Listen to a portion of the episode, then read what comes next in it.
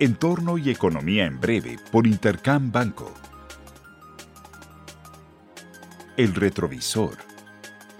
La semana pasada los mercados tuvieron una tónica positiva con los datos alrededor del mundo que señalan desaceleración en la economía global, aunque menos profunda de lo inicialmente esperado. Los indicadores adelantados de actividad económica en Estados Unidos repuntaron a pesar de que aún se encuentran en terreno de contracción. En tanto, en la eurozona señalan una contracción menos profunda de lo inicialmente anticipado.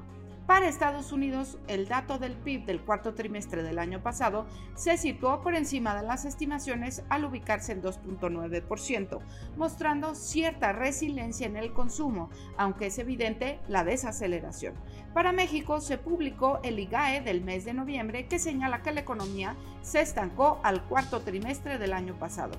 Finalmente, lo más relevante para el mercado mexicano fue el dato de inflación de la primera quincena de enero que repuntó tanto la general como la subyacente impulsada por los servicios. Panorama.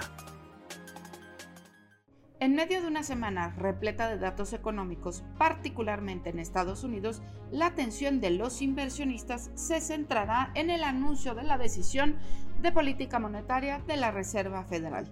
Inclusive más relevante que la magnitud del incremento será tanto el tono del comunicado como la guía hacia adelante que proporcionen en el documento.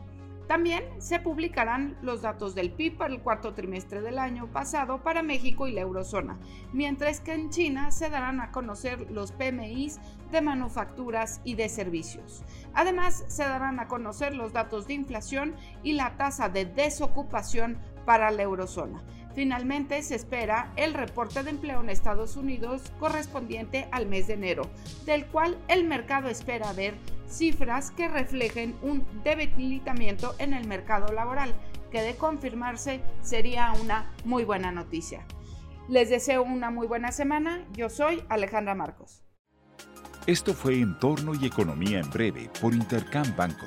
Síguenos en redes sociales y consulta nuestro podcast en intercam.com.mx.